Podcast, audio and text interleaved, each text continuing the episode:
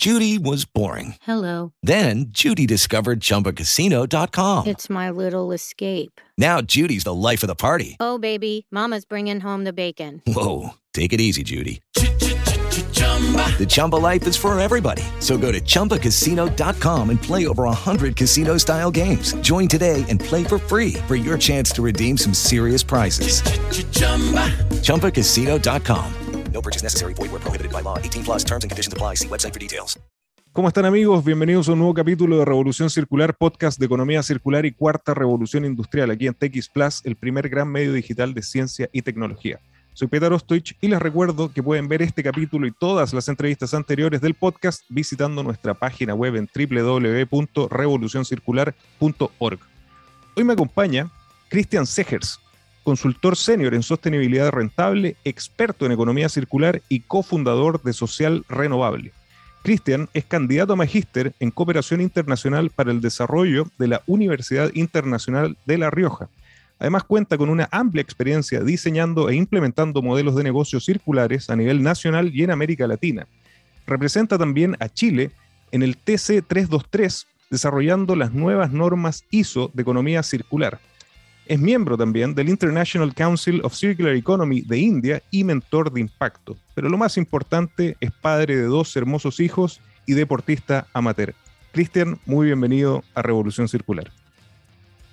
Muchas gracias, Peter. Para mí es un gusto estar acá, poder compartir y poder contarle a toda tu audiencia las cosas más interesantes que le entreguen valor para que continuemos este camino hacia la economía circular.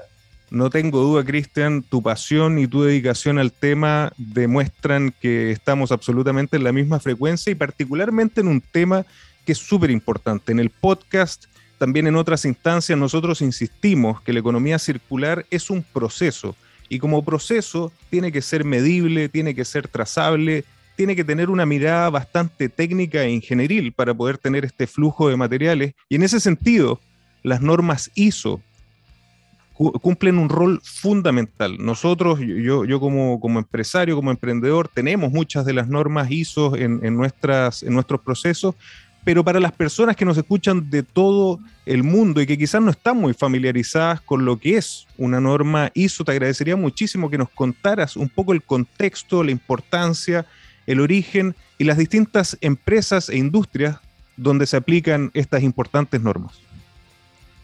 Perfecto. Bueno, muy bien, porque normalmente uno está tan, tan, tan adentro que los árboles no nos dejan ver el bosque. Asumimos que todos saben lo que, estamos, lo que estamos hablando. Mira, la es la Organización Internacional para la Estandarización. Estandarización es poder hablar el mismo lenguaje. Entonces, cuando yo compro una llave de 3 octavos y un perno de cabeza hexagonal de 3 octavos, tiene que haber una estandarización para que eso encaje. Ahí partimos con algo que es necesario la ISO se creó el año 1947 en Londres, cinco países. Creo ahora tiene su sede en Ginebra. Son más de 165 países participantes actualmente en todo el mundo y tienen un catálogo de más de 20.000 normas. Es una cosa impresionante. Sí, ¿Y, ¿Y cómo funcionan? Que yo creo que es la parte más interesante de este proceso. Ellos no toman, a, ok, tengo a cinco expertos, los mejores del mundo, lo siento detrás de un escritorio, redáctenme una norma de cómo debe ser esto. No, ellos funcionan eh, eh, haciendo el destilado de conocimiento de personas de todos los países. Se incluyen a todos los países y personas que son desde consumidores, proveedores, industrias, servicios, academia, cosa de tener una mirada integral. Se revisa todo el estado del arte, de la cuestión a analizar y en función de eso se comienzan los desarrollos. Entonces, esto permite permite que el desarrollo de las normas no sea algo que venga externo, sino que se genera entre todos. Esa, y ese conocimiento y esa puesta en conjunto de las distintas ramas del conocimiento de los expertos participantes permite ir generando algo que sea aplicable, que sea estandarizado, obviamente, y que tome en cuenta el estado del arte de lo que sucede. Por lo tanto, normalmente es un proceso que podríamos decir que parte de la base de un desarrollo sostenible al incorporar a todos los stakeholders y grupos de interés pertinentes. Excelente, muy buena explicación y, creo que el ejemplo que pusiste fue claro, ¿no? uno se imagina solamente el caos que sería si no ponerse de acuerdo en distintas geografías, en distintas industrias, es que no existiera un estándar que, no, que por lo menos nos guiara y nos delimitara un poquito la cancha. Es algo muy parecido a lo que está pasando a, nivel global y quizás en, otros temas. Señalaste que existían muchísimas normas. Yo creo que mucha gente, las personas que nos escuchan han escuchado algunas quizás por ahí, otras vivimos prácticamente todo el día pensando en ellas, pero ¿cuáles son las normas ISO más importantes que, la gente ha escuchado y que se aplican hoy en las industrias? ¿Y en qué industrias en general o en qué procesos se están aplicando estas las más reconocidas? Mira, la idea de estas normalizaciones eh, y de generar estos estándares siempre parte del concepto de poder mejorar los procesos, aumentar la productividad, reducir los errores. Hay un tema fuerte también de reconocimiento de marca y reputación de la empresa. Años atrás, cuando realizábamos consultorías, había un dicho entre nuestros clientes, no, nosotros solo implementamos una ISO cuando la pide el cliente.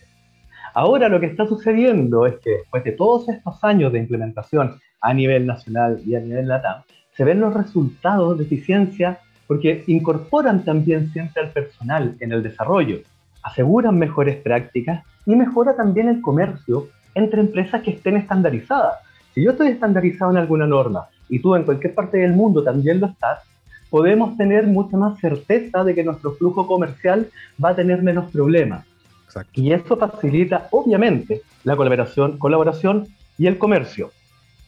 Dentro, como me preguntabas, Peter, dentro de las normas ISO, más reconocida, debo comentarte que yo no soy un experto en ISO como tal, sino que he trabajado con normas ISO entregando consultorías y ahora con el desarrollo de estas nuevas normas que están en proceso. Pero mm, te podría decir que la más relevante actualmente, y yo creo que la de mayor implementación que ha sucedido en empresas de todos los rubros, es la ISO 9001. No podemos hablar de la ISO y no nombrar la ISO 9001 que una ISO de sistema de gestión de la calidad. Tiene un enfoque productivo de la empresa con una mirada sistémica para generar productos y servicios de mayor calidad.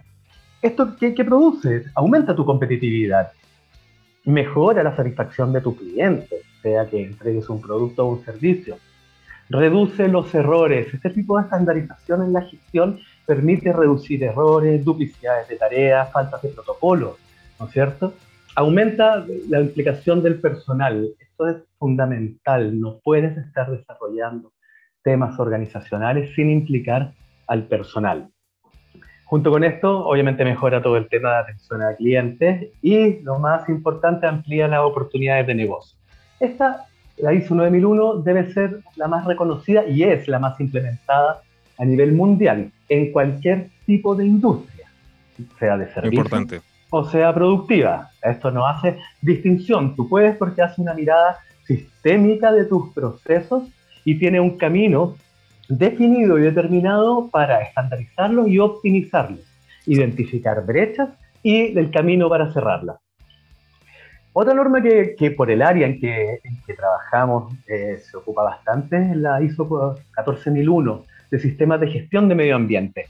Esto hace finalmente establece como base una relación causa-efecto. Cada actividad que produce la empresa tiene un, impacto en el medio ambiente y debemos lograr que ese impacto sea mínimo. En la época en que se creó, se buscaba ese impacto mínimo. El cambio que tenemos que hacer ahora es que debe producir una mejora. Ya no sirve solamente con detenernos y tratar de impactar menos. Tenemos que poder regenerar finalmente con nuestras actividades los ecosistemas de los cuales dependemos para producir y para plantar. Entonces, esto controla todo lo que son las actividades para poder minimizar estos impactos. Muy importante para el tema ambiental, ISO 14001. Dentro de, estas normas 14000, la, la, ISO 14021, que se refiere al ecoetiquetado, también es, es muy importante porque finalmente se refiere a toda la información autodeclarada. Cuando yo digo en mis etiquetas ecoetiquetado, no significa que mi etiqueta sea compostable, no, significa qué información estoy entregando yo y con qué transparencia la estoy entregando a toda mi cadena de valor, no solamente a mi cliente. Entonces, esto es qué tipo de logotipos puedo usar, qué tipo de información y cuáles son las condiciones para colocar esa información. Entonces, yo no puedo agarrar mi etiqueta y decir soy sostenible. Porque finalmente eso induce error. Necesito tener procesos y estandarizaciones que validen mi enunciado en la etiqueta. Y por último, siempre obviamente cerrando esto un poco a la parte de economía circular y medio ambiente, me gusta mucho la ISO 26000, que es una ISO que está enfocada en cómo logramos que las organizaciones, y hablamos de organizaciones, y, vamos a hablar en esta entrevista de organizaciones, no solo de empresas, organizaciones de todo tipo, pueden ser grupos de empresas, pueden ser industriales, pueden ser de servicios, pueden ser ONG. Esto es aplicable, está pensado para ser aplicable a cualquier tipo de organización. Y esta responsabilidad social que deben tener se vincula directamente y nuevamente a los grupos de interés, a los stakeholders. Para tu audiencia, eh, el concepto de stakeholders lo conocemos creo que desde Freeman en la década de los 80. Eh, no es un concepto nuevo, pero estaba muy enfocado hacia en, esto, en, lo que eran estas, las teorías de la administración, muy enfocado, que es mis accionistas, mi primer grupo de interés, luego tengo mis proveedores, mis colaboradores, mis clientes. Y ahí cerraba finalmente. Y todo el resto de los grupos de interés, todo el resto de las partes interesadas correspondientes a la sociedad, que son influenciadas por las acciones de mi empresa o esperan que mi empresa realice ciertas acciones, se tomaban en cuenta con una responsabilidad social empresarial después de la vida. Yo primero veo cuáles son mis utilidades y en función de eso veo cuánto dedico a una responsabilidad social empresarial. Y el concepto que, ha ido cambiando y que entrega una esperanza muy grande de cómo funciona es que para seguir rentando de una forma más eficiente, con menos crisis y con mayor impacto, necesitamos incluir y entender a nuestros grupos de interés cuando desarrollamos nuestras estrategias comerciales. No es que yo tenga una estrategia comercial y tengo una estrategia de desarrollo em, para los grupos de interés. No, están completamente vinculadas. Tenemos, esta ISO, esta ISO habla de, igual que la norma A1000, habla de cómo yo puedo hacer estos levantamientos, cómo puedo identificarlos, priorizarlos.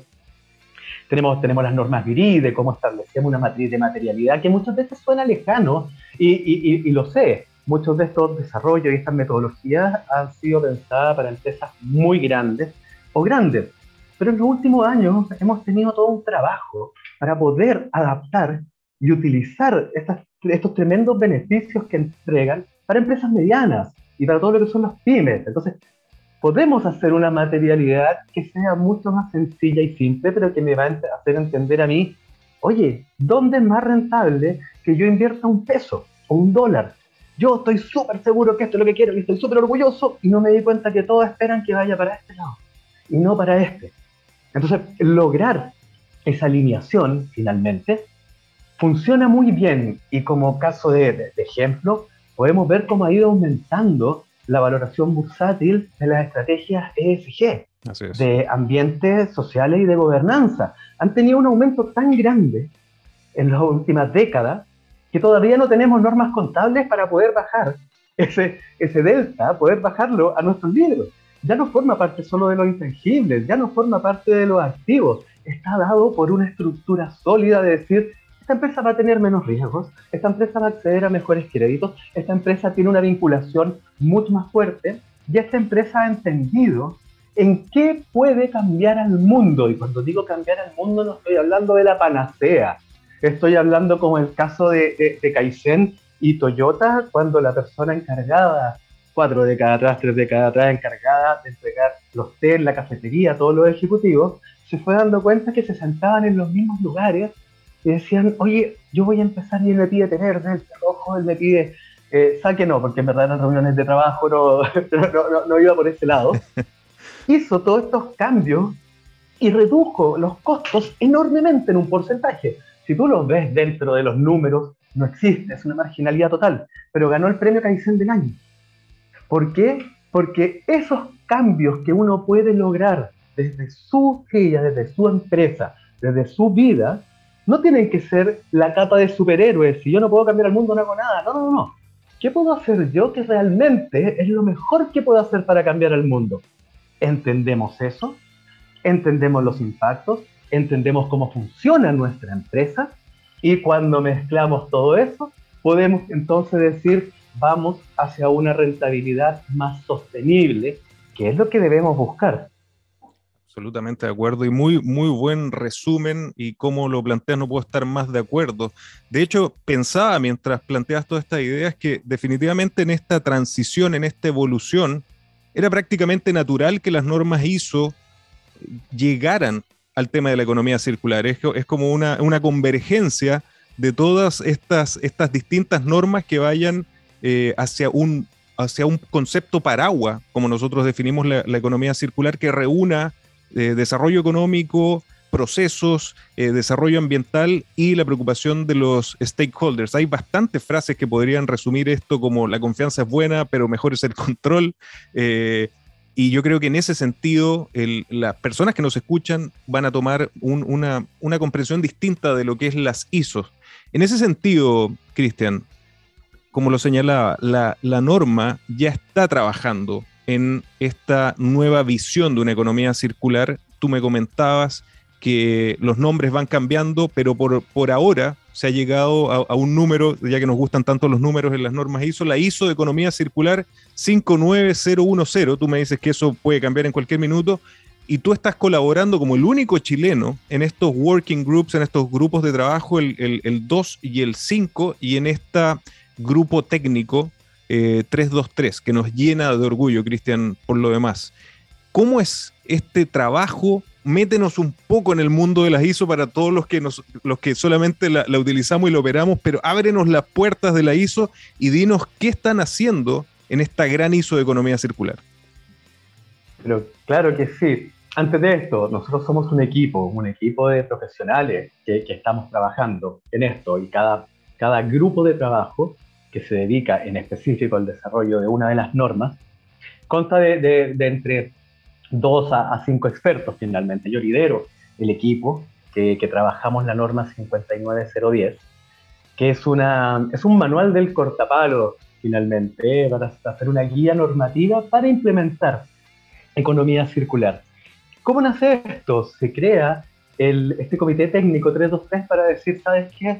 Necesitamos estandarizar a nivel mundial la economía circular.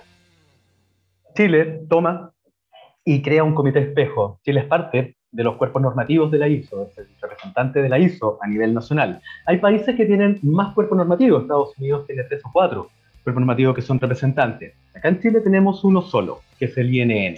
Y el INN busca profesionales relacionados con la materia, los invita a participar y una vez que comienzan las reuniones, se arman estos grupos de trabajo. Estos grupos de trabajo, el TC 323, el Comité Técnico, es a nivel mundial.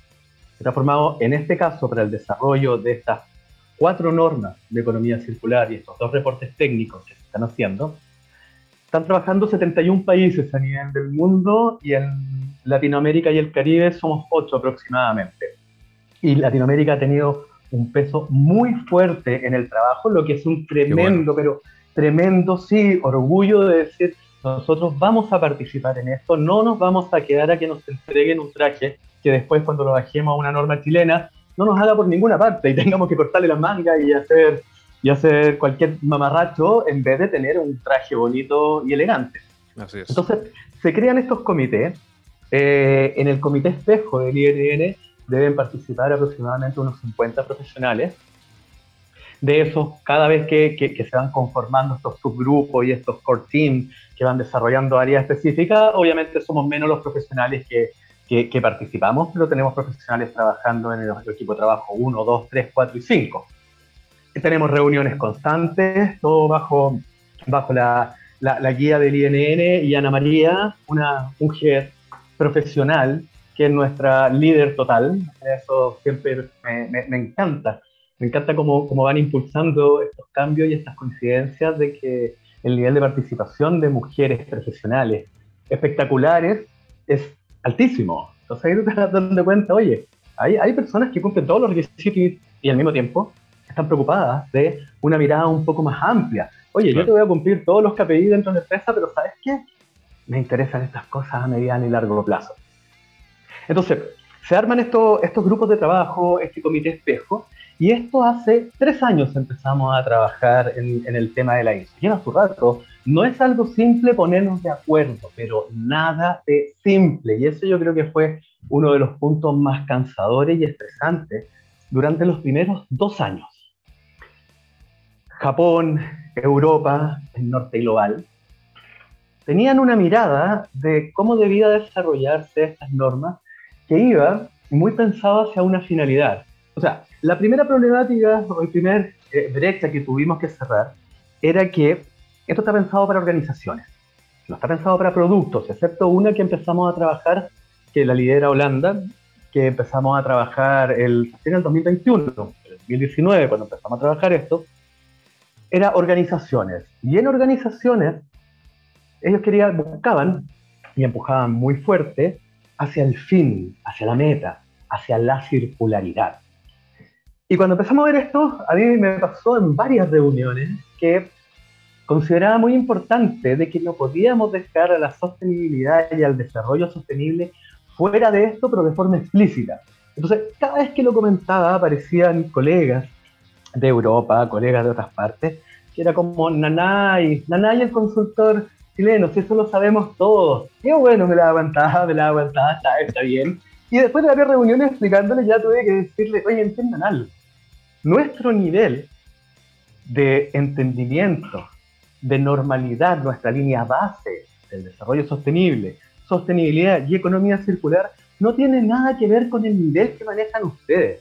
Si nosotros no incluimos explícitamente estos conceptos, que los conozco, ahí decía, no es que no los conozca, sino que necesito que estén incluidos explícitamente, las empresas cuando empiecen a aplicarlo no los van a implementar. Sus empresas sí, lo más probable, porque ya forman parte de su etos de las organizaciones, de su cultura. Acá no. Entonces nosotros necesitamos esto. Cuando sucedió eso y lo aceptaron, que dijeron, ya, bueno, ok, Cristian, eh, nunca lo dijeron, pero pensábamos que, que estaba ahí, ah, corriendo 50 metros más atrás, y cuando lo entendieron, eh, empezamos a tener relaciones, con muy buenas relaciones con, con Brasil, un país que debemos tomar en cuenta para nuestro desarrollo local, regional. Tenemos que tomarlo en cuenta, es un tremendo mercado, tenemos que generar muchas más relaciones y desarrollo industriales circulares y sostenibles con ellos, obviamente, por el tamaño que tienen. Realmente esto hay que ver, como decías tú, estos son, son números, son rentabilidades, son oportunidades de mercado. Eh, muy buena relación con ellos y con y con Bolivia. Y si bien está prohibido el lobby, y nunca hicimos lobby, eh, y nunca hicimos ningún acuerdo entre todos nosotros, esto es como el, policía de los Simpsons de no, empezamos a darnos cuenta que teníamos que empujar hacia, hacia eh, que el desarrollo de esta norma y este paquete de normas estuviera pensado en una transición. Durante muchos años escuchamos, economía circular, cambia tu modelo de negocio, delineada circular, cámbialo completamente. Oye, si yo tengo una empresa y estoy todos los meses, los días 5 estoy pagando arriendo, estoy pagando sueldo, después estoy pagando impuestos, después estoy pagando imposiciones, después estoy pagando proveedores, terminó el mes, vuelta lo mismo. No me pidas que más encima invierta una cantidad enorme de horas en una incertidumbre para cambiar todo mi modelo de negocio pensábamos que nosotros necesitábamos enfocarnos en una transición. Nosotros tenemos que hacer un camino independiente en qué etapa de evolución estés en ese camino, que tan cerca esté o más lejos de una circularidad, debemos enfocarnos en un camino. Junto con esto se sumaron algunos países de África y algunos países también del, del sur global de, de Asia. Y después de dos años de trabajo, solo para eso, eh, se logró el acuerdo de que esto era un enfoque que iba a ser sistémico, tomando en cuenta también eh, a la ISO, los resultados de la ISO 9001. Nosotros le decíamos, nosotros tenemos muchas pymes, muchas pymes. No podemos esperar que el dueño, el, el gerente, el director, si es que tienen algunas medianas de estas empresas, sepa de economía circular, sea un experto en economía circular. Esto debemos hacerlo con peras y manzanas para que sea aplicable, pero que sea aplicable bajo una mirada sistémica, que podamos entender primero nuestra organización, que podamos mirar dónde nos estamos moviendo, cuáles son los grupos de interés que tenemos, dónde están mis mayores oportunidades, aprender entonces a obtener los datos para colocarle números a eso y métricas correspondientes y en función de eso comenzar un desarrollo. Pensamos que esto es una bola de nieve, tirar una piedra en un lago. Eso es lo que nosotros necesitábamos, generar este momentum organizacional hacia la circularidad y no entregarles un manual de cómo ser circulares. Ejo, qué complicado. Y lo logramos, lo que yo creo que eh, es un tremendo orgullo que, que tenemos y, es un tremendo logro porque estas normas no van a ser certificaciones. No puede certificar a una organización en circularidad, sería infinita. Nosotros nos movemos con cadenas de valor que son realmente, no, no, podemos hacer la trazabilidad completa muchas veces del lápiz que tenemos en la mano. Solo con eso, ya lo vemos, imagínate tratar de hacer la trazabilidad del computador, de todos sus componentes, de dónde vino el plástico, de dónde vino el teléfono, de dónde vino las, tierras, las tierras raras, los minerales. Entonces, para poder generar esta circularidad nos fuimos enfocando, y que estuviera en la organización, nos fuimos enfocando en cómo generar un cambio interno. Esto es como una toma de conciencia, es un tema súper chi, y de aquí esto de decir, oye, ¿cómo puedo yo tomar conciencia primero, tener los pasitos con pera y manzanas para hacer eso, y con eso tomar decisiones que sean eficientes y rentables? Y eso es lo que estamos entonces desarrollando hace tres años ya, con más de 150 expertos de todo el mundo. Yo no digo que soy experto, la, la, palabra que usan en ISO cuando a ti te inscribe, porque tú no puedes inscribirte solo en ISO, tiene que un país, un cuerpo normativo, eh, inscribirte ahí, proponerte e inscribirte. Entonces, eh, imagínate la cantidad de información, de experiencias, porque tenemos representantes de, de la Cámara de, de tecnología de Japón, tenemos representantes de la Cámara de, Reciclaje o del Gremio de Reciclaje de Brasil, tenemos representantes de la Academia en Holanda. Entonces, las miradas son muy distintas. El primer punto que tenemos que siempre aprender es lograr un consenso. Y lo que nosotros necesitábamos es que este traje entonces que, que, vamos desarrollando le hiciera bien a Latinoamérica, que Latinoamérica se lo pusiera y dijera, oye, me queda, me queda bastante bien, lo puedo ajustar. y así fue como lo estamos desarrollando. Creo que esos dos años eh, son absolutamente necesarios y humildemente yo creo que lo que nosotros hemos hecho desde este podcast, lo que a nosotros nos ha tocado desde otras instancias hacer es justamente eso, el nivelar la cancha eh, y, para poder jugar en, la misma línea de la, economía circular. La infraestructura es distinta, la cultura es distinta, los desafíos son absolutamente distintos y creo que es vital partir desde cero para que países de, América Latina y del sur global, que es un, un, concepto súper importante que también eh, siempre recalcamos en este podcast, eh, puedan entrar de una manera, eh, yo creo que justa hacia la economía circular, porque es muy difícil, también lo hemos dicho, es muy difícil innovar cuando uno está en un estado de sobrevivencia. Ah, lo, que tenemos que, lo que tenemos que hacer es facilitar justamente esto buscando el triple impacto económico, social y ambiental. Tú señalabas algo que es muy importante, que claro, no va a ser una certificación porque la trazabilidad, yo creo que ahí la tecnología juega un rol fundamental eh, y, va a ayudar quizás en la unión de, distintas eh, aplicaciones de norma en distintas empresas u organizaciones, va a ayudar, pero no va a ser una certificación, va a ser una guía más, eh, más que nada. ¿Cuál es el objetivo central de esta nueva ISO de economía circular? Mira, con, lo que comentabas del, del, sur global para, para toda tu audiencia, históricamente, después de la Segunda Guerra Mundial, se definió realmente que nosotros, como sur global, somos proveedores de mano de obra y, e, e insumos y recursos. De recursos naturales, claro. Recursos naturales y mano de obra. Eh, y ellos producen, eh, consumen. No, no, es una mirada crítica a todo esto, es solamente verlo eh, objetivamente. fue el orden mundial que se post Segunda Guerra Mundial. Claro, no, no tenemos mucho que hacer con eso. Pero el tema es que cuando nosotros tratamos de hablar de, oye, ecodiseño es fundamental, vamos con eso, y pensamos en un refrigerador que se diseñó en Europa, que tuvo unas partes de Estados Unidos, que, que tiene otras partes en China, eh, que se armó en Indonesia, que llegó a India, y a nosotros nos llega y nos tenemos que hacer responsables por esos defectos cuando pensamos en el ecodiseño de eso, decimos, oye, que nosotros estamos completamente fuera de esto, no nos va. ¿Cómo entonces congeniamos estas cosas? Y lo que se busca, y quizás esta principal importancia de estas normas ISO, es responder a la gran pregunta de qué hablamos cuando hablamos de economía circular. Es eso, ¿de qué estamos hablando? Mira, me pasa muchas veces que, que, las organizaciones quieren, como te comentaba, quieren un caso de éxito. Entonces, quiero, quiero mi cuarto de libra ahora, quiero mi caso de éxito, pero rápidamente quiero seguir haciendo exactamente lo mismo y que los residuos que tenga, eh, ustedes hagan, hagan que eso funcione. Perfecto, economía circular. Y tenemos que entender que la economía circular no es una solución a los problemas que genera la economía lineal.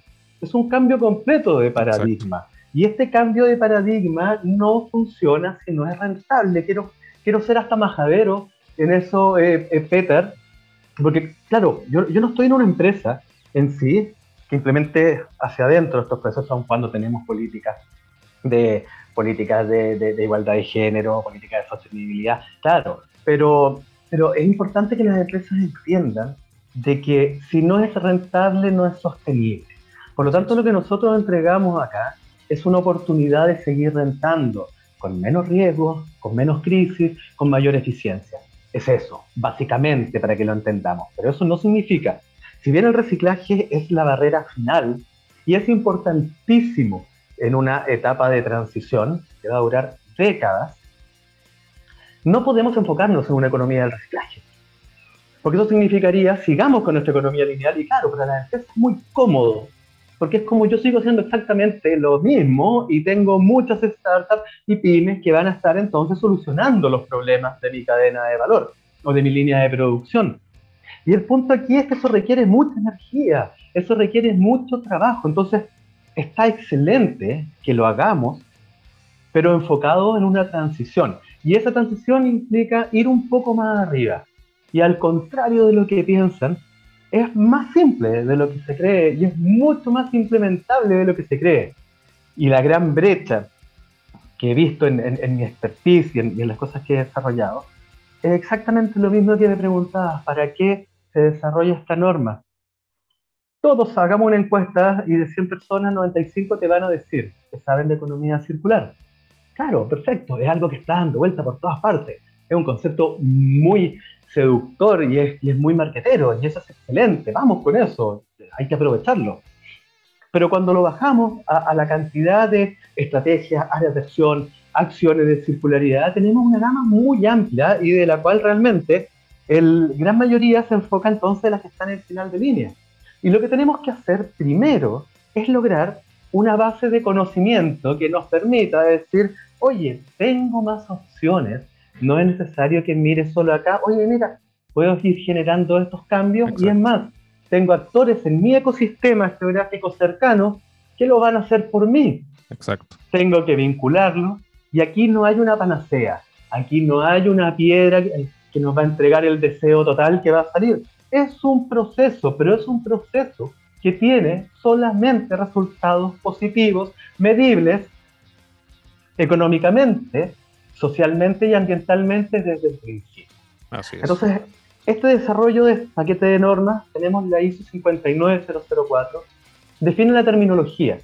¿De qué estamos hablando? Bueno, ¿cuáles son los términos estándar en todo el mundo que vamos a, cuando nos hablemos, de qué estamos hablando? ¿Estamos hablando de lo mismo? Perfecto la 59010, que es una guía de implementación sectorial. ¿Cómo nosotros eh, hacemos que gerentes y tomadores de decisión no tengan que salir de su área de confort y que al mismo tiempo puedan ir tomando esta conciencia propia de sus áreas, de sus modelos de negocio, de las estructuras que ya tienen entregarles herramientas para identificar brechas y oportunidades y luego una forma pasito a pasito para ir implementando circularidad. La 59020, ¿cómo lo vamos a medir? ¿Cómo vamos a hacer finalmente que la métrica que yo voy a contar, que la métrica que yo voy a utilizar para ver mis mejoras en productividad, para ver mis, mis, mejoras en, en pérdidas, para ver mis mejoras en rentabilidades, para ver mis mejoras sociales, ambientales, las pueda hacer de una forma estandarizada que se la pueda contar a cualquier otra empresa o a cualquier cliente y esté la validación de que yo estoy haciendo un trabajo correcto en lo que te estoy contando. Y luego viene, viene esta, esta, esta hoja de, de, registro de circularidad que empezó a trabajarse el, el, año pasado, el 2021, esto llevamos tres años, ¿verdad? 2021, y que lo que está haciendo un poco es poder estandarizar todas las normativas de registro de materiales, de análisis de ciclo de vida, estas bibliotecas de recursos que existen con sus impactos y poder hacer una trazabilidad lo más, ah, lo más avanzada posible cuando yo tome este lápiz, saber que tiene un 35% de, de, o de reciclabilidad o de circularidad o de menores impactos. Ya es algo que, claro, Se, dio como, como resultado de esto, pero lo base que buscamos es definir de qué estamos hablando y cómo ayudamos a que las empresas puedan realizar todo esto internamente. Si la idea que estamos buscando es que no se necesiten consultores, y me dicen, pero ¿qué es que para? Estáis haciendo así este trabajo con una empresa, así este proyecto, y lo que estáis buscando en enseñar y todo es que lo hagan solos, identificando embajadores, capacitando, pues, eso es. Tiene que ser así, así la economía circular tiene una característica que es fundamental, no se puede hacer solo tiene que ser del ecosistema, tenemos que hacerla entre todos. Entonces, cuando hayamos logrado eso y no necesiten consultores, maravilloso. Bueno, Me reinventaré, haremos otra cosa. De hecho, nosotros decimos también, ¿no? ¿Cuándo vamos a, sentirnos exitosos con la economía circular cuando no hablemos de economía circular y hablemos de economía solamente? No que sea tan circular que sea economía. Es, es el objetivo. Pero Lamentablemente se nos está yendo el, tiempo, Cristian. Definitivamente vamos a tener que, hablar en, otro capítulo. Solamente para, para, ya quedó claro que no va a ser una certificación, va a ser más bien una guía. Súper interesante estas distintas normas que, señalaste. ¿Cuándo podemos esperar que ya estén publicadas y que los emprendedores, las empresas y las organizaciones puedan tener acceso a estas normas? Mira, esto, esto tiene, tiene varias etapas donde primero se, se conversan, eh, uno, uno, va como profesional, va dando su, opinión, se van desarrollando los textos, bajan a cada país, se hacen encuestas, más que encuestas, se hacen revisiones, estoy de acuerdo con esto, quieren cambio acá. Ya estamos en la etapa final de, de tener los, los, borradores finales que se envíen a cada país participante para que apruebe o no apruebe cada una de las cláusulas.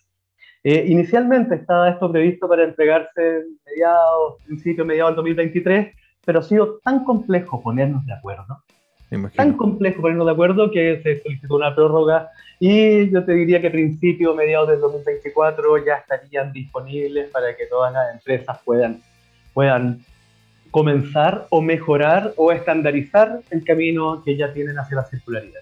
Excelente, súper buena noticia. Cristian, lamentablemente eh, se, nos, se nos hizo cortísimo el tiempo. Vamos a tener que tener otro capítulo donde vamos a hablar, me interesa mucho lo que han hecho en Social Renovable y también desde ya invitado para contar, creo que antes del 24 definitivamente, definitivamente, lo que están haciendo desde la ISO. Cristian, eh, antes de despedirnos, ¿dónde podemos invitar a las personas a que conozcan más sobre tu trabajo, sobre lo que haces en Social Renovable, sobre lo que estás haciendo en la ISO? Mira, eh, lo, mejor es que contacto por LinkedIn. Mi correo es socialrenovable.cl pero en LinkedIn, Cristian Seges Cádiz, pueden contactar quien quiera. Yo contesto todos los mensajes para las dudas que tengan. Garantizado, así es. Y obviamente todos los proyectos, asesorías, consultorías que desarrollamos, las hacemos ya bajo las normas ISO. Eso obviamente debo aceptarlo y tenemos una, una autorización por todo el trabajo que entregamos de poder desde ya estamos incorporando todos estos conceptos de las métricas, estamos haciendo líneas bases de turismo para un turismo sostenible en la cuarta región va con todas las métricas alineadas a las 59020. Estamos haciendo líneas bases para gremios, para que puedan ellos ir conociendo estas conceptuales, alineado a las 5904, 5910. Entonces, yo los invito, los invito a, a conectarnos, necesitamos conectarnos para poder avanzar juntos y mi LinkedIn es lo más simple para que puedan eh, ubicarme y sin vergüenza, de verdad, Vale, Petar, Petar sabe, a mí me escriben, yo contesto. Así es. bueno, yo soy, es una garantía. Esta, esta, entrevista es la, es la, demostración de que yo te escribí por LinkedIn y aquí estamos. Buenísimo. Así que gracias, Cristian. Había que hablar, parece. Así es, pero no tengas duda que vamos a, a repetir. Así que gracias, Cristian. Un gustazo, Petar, y saluda a toda tu audiencia, Chile, Latinoamérica y el mundo. Hagamos la economía circular y el desarrollo sostenible entre todos. Es rentable, y es mucho más eficiente. Así es. Muchas gracias, Cristian. Y a ustedes, amigos, muchísimas gracias por acompañarnos y recuerden que los espero la próxima semana con otro gran caso de economía circular y cuarta revolución industrial. Nos vemos. Judy was boring. Hello. Then Judy discovered ChumbaCasino.com. It's my little escape. Now Judy's the life of the party. Oh, baby, Mama's bringing home the bacon. Whoa, take it easy, Judy. The Chumba life is for everybody. So go to ChumbaCasino.com and play over 100 casino style games. Join today and play for free for your chance to redeem some serious prizes. ChumbaCasino.com. No purchase necessary. Void where prohibited by law. 18 plus terms and conditions apply. See website for details.